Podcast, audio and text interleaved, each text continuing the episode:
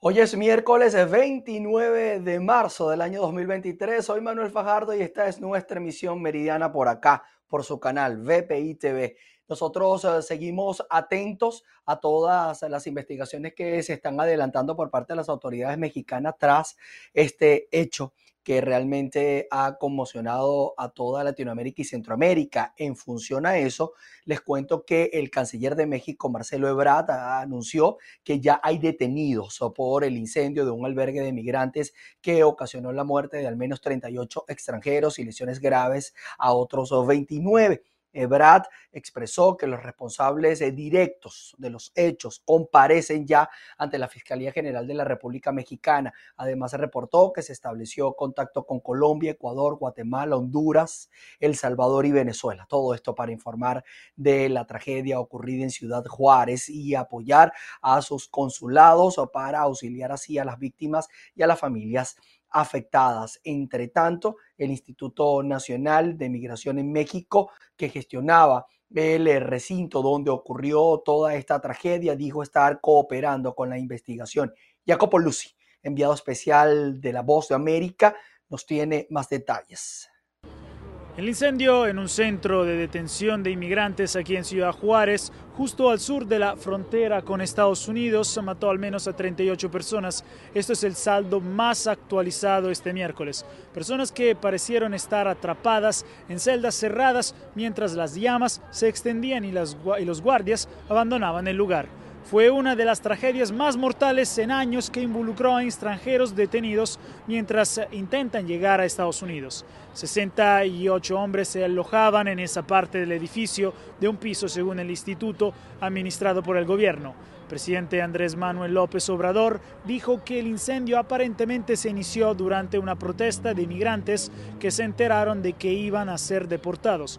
Pero horas después, imágenes de las cámaras de seguridad comenzaron a circular en los medios mexicanos, que mostraban al menos a dos guardias caminando frente a una celda grande que estaba en llamas. Un prisionero se ve trató desesperadamente de patear una puerta cerrada con llave, pero los guardias lo ignoraron. Ministro de Gobierno de México, Adán Augusto López, condenó este tipo de conducta. Fiscalía General de México dijo que la lista de muertos y heridos incluye a 28 guatemaltecos, 13 hondureños, 12 salvadoreños, 13 venezolanos y un ciudadano de Colombia y un ecuatoriano. Una declaración del martes de la Oficina de Aduanas y Protección Fronteriza de Estados Unidos dijo que permitiría que los heridos fueran transportados, supuestamente en ambulancia ahora desde México a instalaciones médicas de Estados Unidos para recibir tratamiento. Canciller mexicano Marcelo Ebrard informó que se encontraron ya los responsables directos del incendio aquí en el Instituto Nacional de Inmigración y que ya han sido presentados ante la Fiscalía General de la República. Desde Ciudad de Juárez, México, Jacopo Luzzi, Voz de América. Gracias, Jacopo. Y fíjense que vamos a seguir en México, estamos dándole cobertura completa a toda esta situación por segundo día, porque el eh, padre Javier Calvillo, director de la Casa de Migrantes de Ciudad Juárez, criticó la gestión migratoria justamente de las autoridades locales.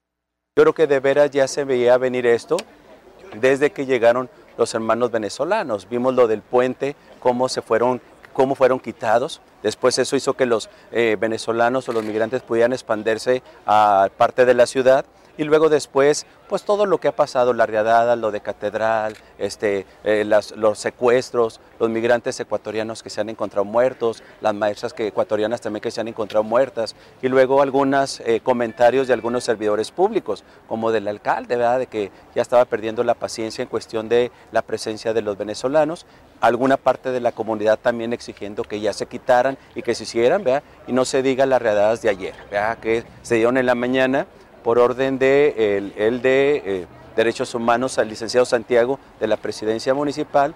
Se ve que eh, toda la mañana estuvieron los medios de comunicación transmitiendo todas esas redadas que hacía migración y fueron trasladados hasta aquí. Y ahí tenemos pues el resultado anoche a las nueve y media, 10 de la noche, el resultado que tenemos y que ahorita pues desgraciadamente no se puede festejar, sino que realmente es algo de tristeza, algo de dolor.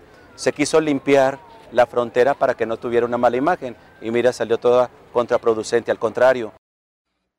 Vamos a revisar ahora información que tiene que ver con Venezuela. En el estado Falcón, transportistas que laboran dentro del terminal de pasajeros de Coro denunciaron que son víctimas de las líneas y conductores irregulares que se apuestan a los alrededores de este terminal. Buenas tardes, establecemos este contacto desde la terminal de pasajeros Polica Salas en la ciudad de Coro desde el pasado lunes 27 de marzo.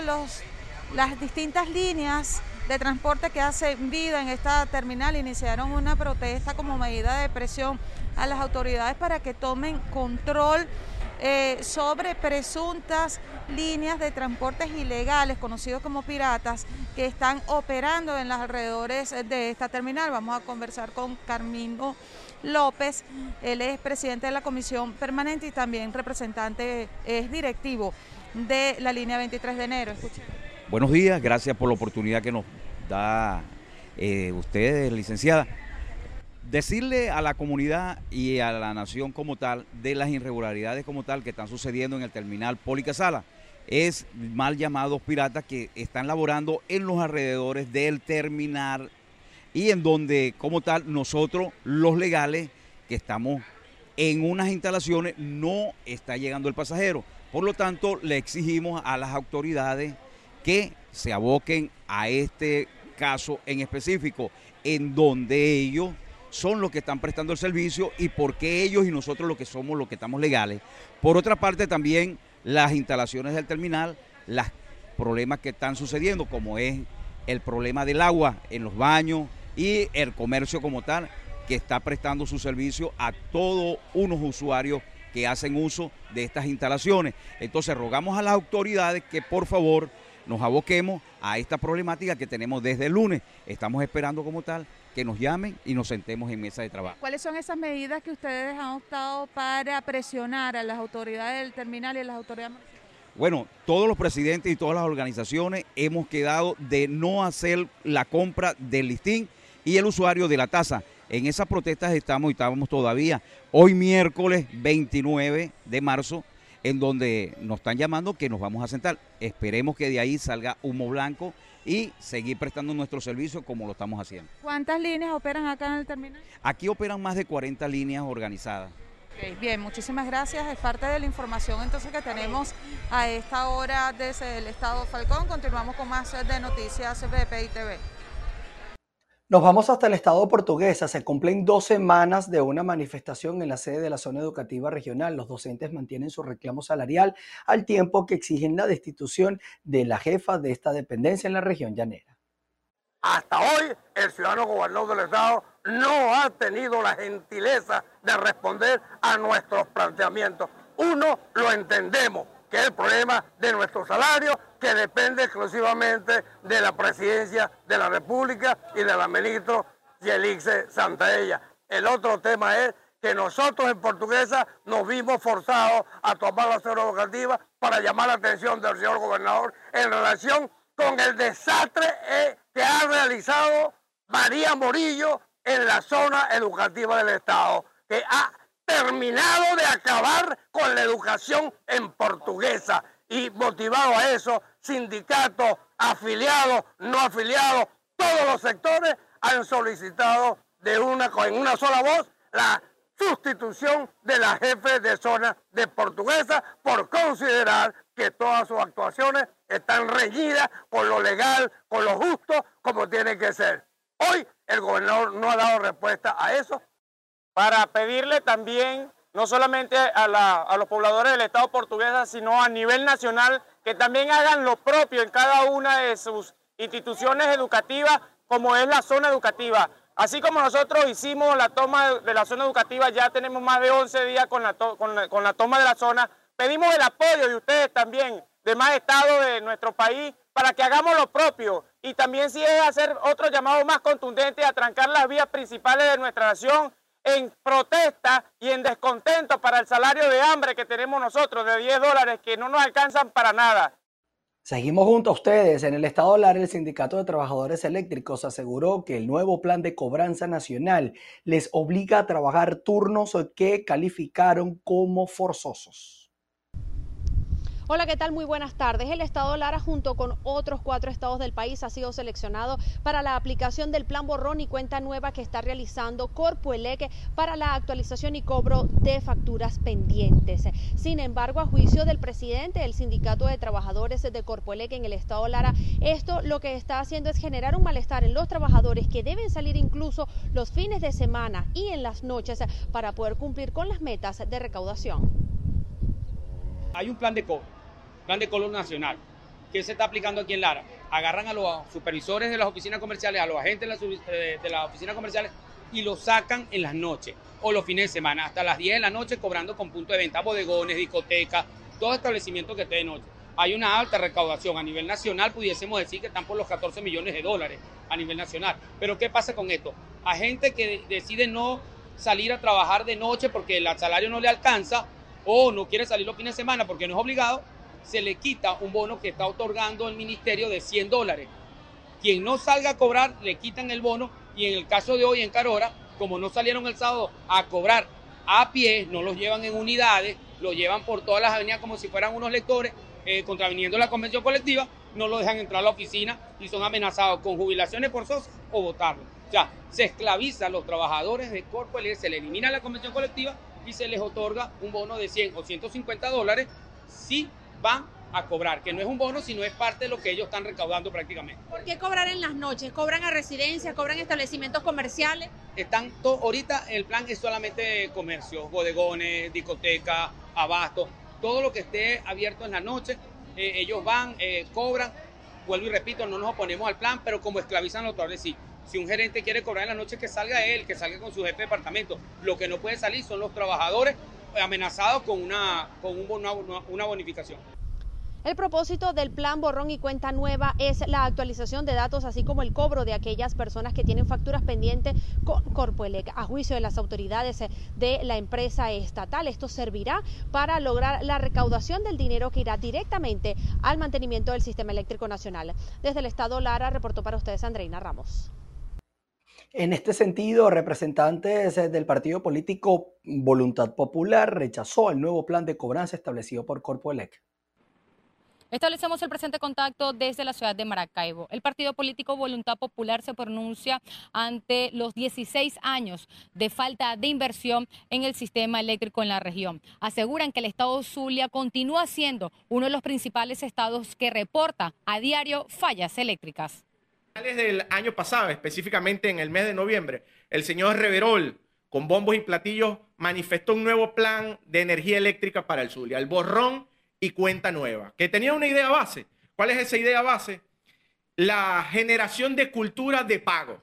Esas fueron las frases del, del ministro. Es decir, que los zulianos pagáramos por el servicio eléctrico una cuota para colocarnos al día. Yo creo que si él quería un borrón y cuenta nueva, lo primero que debería haber hecho el Ministerio de Energía Eléctrica y su ministro es hacer un censo de todos los zulianos a los que se nos quemaron electrodomésticos. Borrón y cuenta nueva no puede ser, me voy a olvidar de 15 años de racionamiento, paguen ahora una cuota y no ha pasado nada. No, nosotros no podemos vivir con, con esos problemas y además tener electrodomésticos dañados y el ministerio no se hace responsable. Una de las cosas que nosotros hemos contabilizado a lo largo de, estos 16 años de crisis eléctrica es que estos señores se bailaron 3 mil millones de dólares en inversiones. El parque eólico de La Guajira en una de sus fases costaba 115 millones de dólares. Las subestaciones encapsuladas de la CAF, patrocinadas por la CAF, costaron 150 millones de dólares. Si hablamos de Termozulia, pues eso es un bolsillo roto.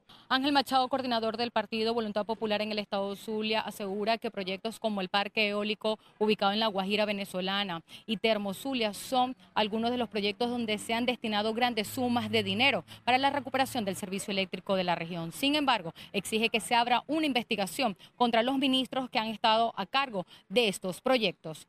Es la información que podemos aportar desde el estado Zulia, reportó María Carolina Quintero. En Nueva Esparta, los trabajadores públicos recrearon su situación laboral a través de un via crucis. Ana Carolina Arias estuvo con ellos y nos trae los detalles. Con una emotiva representación de los sacrificios que vivió Jesús durante la cuaresma, los gremios laborales en conflicto recrearon su situación real, la crisis del sector docente y los trabajadores públicos. En este momento los maestros del Estado de Esparta estamos reviviendo, escenificando la, vida y pasión de Jesucristo. Eh, hoy como Jesucristo, nosotros los maestros también estamos azotados, eh, eh, cargamos coronas de espinas y estamos con una cruz a cuesta tratando de, buscar solución a esta situación que tenemos los educadores de Venezuela, muy especial los educadores del Estado de Nueva Esparta. ¿Ustedes perciben alguna sensibilidad del gobierno allá ante todo esto?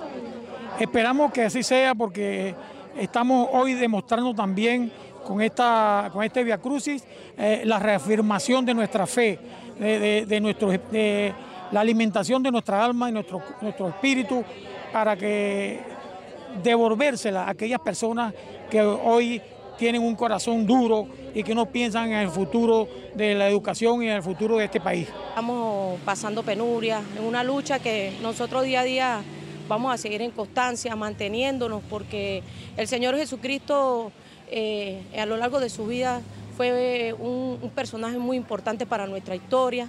Igual nosotros día a día estamos sufriendo calamidades, penurias. Siento vivir un día crucis, todos los días, no en Semana Santa nada más. Esto es un eterno peregrinar. La verdad es que decirte que te coloques en el puesto de un educador es bien difícil pero nosotros sabemos lo que estamos viviendo y es como en carne propia, es demasiada angustia, demasiado dolor, demasiada desesperación. Pero somos unos héroes, ¿sabes? Somos unos batallantes, unos batalladores. Esta batalla hay que seguir dándola hasta el final, sin, sin doblar las piernas. Los gremios educativos acompañados por los trabajadores públicos pidieron una vez más a las autoridades convertirse en los sirineos de la actualidad, como en la quinta estación Jesús fue ayudado, que apoyen su causa, que respeten sus derechos y que cumplan sus exigencias. Desde la isla de Margarita, Ana Carolina Arias. Y nos vamos hasta Caracas, donde a una semana del Día del Nazareno de San Pablo, en la Basílica de Santa Teresa, se adelantan los preparativos. Para este 2023 las misas nuevamente iniciarán la medianoche. Sí, gracias por el contacto. Lo hacemos desde el interior de la Basílica de Santa Teresa, aquí en la ciudad de Caracas, justo a una semana para que fieles y devotos nuevamente puedan vivir lo que es la tradición del Nazareno de San Pablo. Nos encontramos en este momento junto a Abraham Núñez, él es secretario de la parroquia Santa Teresa. ¿Cómo van los preparativos de este año para la cita con el Nazareno? Bueno, este año nos estamos organizando y le estamos este, pidiendo a la feligresía traer las orquídeas entre los días lunes y martes, pero también recibimos igualmente el día domingo de Ramos, porque ya que el arreglo lo vamos a hacer el lunes en la noche del Nazareno, cosa que amanezca dispuesto para el público el martes. ¿Cómo van a ser estas entregas? ¿Se tienen que entregar directamente en algún punto de la iglesia por parte de la parroquia? ¿Cómo va a ser esta entrega de orquídeas? Eh, la entrega va a ser igual que todos los años en la capilla Nazareno. Igualmente tenemos varios puntos. En secretaría también podemos recibir las orquídeas. Para este año, ¿cuál es la programación que se tiene para el próximo miércoles con respecto a estos actos del Nazareno de San Pablo? Bueno, nuevamente este año tenemos, eh, comenzamos las misas a partir de las 12 de la noche, como tradicionalmente se acostumbraba, cada misa cada cierta hora, y bueno, hasta las 4 y 30 de la tarde que sale la procesión. Muchísimas gracias. Palabras entonces de Abraham Núñez, secretario de la parroquia Santa Teresa, con respecto a estos preparativos a una semana de que Venezuela celebre nuevamente junto al Nazareno de San Pablo. Desde Caracas, Venezuela, Irene Mejías. Seguimos en Caracas, pero cambiamos de tema porque la comunidad que hace vida dentro de la Universidad Central de Venezuela rechazó el presunto patrullaje de la Policía Nacional Bolivariana dentro de esta casa de estudio, asegurando que esto representa una violación a la autonomía universitaria. Nos oponemos radicalmente a la presencia de cuerpos irregulares dentro de nuestra universidad. La única forma en que un cuerpo de seguridad pueda entrar a nuestra casa de estudio es bajo la coordinación de la seguridad interna de nuestra casa de estudio. Así que hoy nosotros la exigencia que tenemos como estudiantes es precisamente que estos cuerpos de seguridad dejen de hacer vida en nuestra casa de estudio. Sé que ellos están eh, apadrinados y quizás se sienten seguros por la presencia de, la comisión presidencial, quien ha servido, y lo hemos dicho muchas veces, como un caballo de Troya para apoderarse de nuestros espacios. Para este miércoles eh, se prevé que los cinco países coanfitriones eh, para la cumbre por la democracia inauguren oficialmente este evento. Nos informa el periodista de La Voz de América, Donaldo Hernández, desde Costa Rica. Adelante. Costa Rica es uno de los cinco países coanfitriones de la Cumbre por la Democracia, que se inauguró este miércoles y que es liderada por Estados Unidos. En el Foro Mundial están convocados 120 países de los cinco continentes que han mostrado su preocupación por la invasión rusa en Ucrania, la corrupción y las violaciones a los derechos humanos en varias partes del mundo. La cumbre fue inaugurada por los presidentes de Estados Unidos, Costa Rica, Zambia, Países Bajos y Corea del Sur. Y aunque el foro es virtual, en Costa Rica se encuentran funcionarios de la Casa Blanca, quienes sostienen reuniones con representantes de la sociedad civil de América Latina. Las temáticas que serán abordadas en esta cumbre por la democracia son la invasión rusa en Ucrania, el deterioro de los derechos humanos, la corrupción, el cambio climático y la migración. Figuras importantes de la sociedad civil de América Latina participan en este foro, el cual busca acciones conjuntas ante el retroceso que hay en el mundo en materia de democracia y libertades, así como el incremento de las autocracias. En San José, activistas nicaragüenses se han convocado este miércoles para visibilizar la situación de Cuba, Venezuela y Nicaragua. La cumbre por la democracia concluirá este jueves 30 de marzo. Desde San José, Donaldo Hernández de La Voz de América para BPI TV. Gracias a Donaldo. Y con esta información desde Costa Rica llegamos al final de nuestra emisión meridiana. Ustedes van a quedar con avances informativos que vamos a estar desarrollando durante toda la tarde para ustedes y a las seis de la tarde nuevamente volvemos a estar en nuestra emisión central, allí con otro resumen informativo de lo más importante y lo más relevante del día en Venezuela, en Latinoamérica, en Estados Unidos y en el resto del mundo. Se les quiere, nos veremos a las seis de la tarde.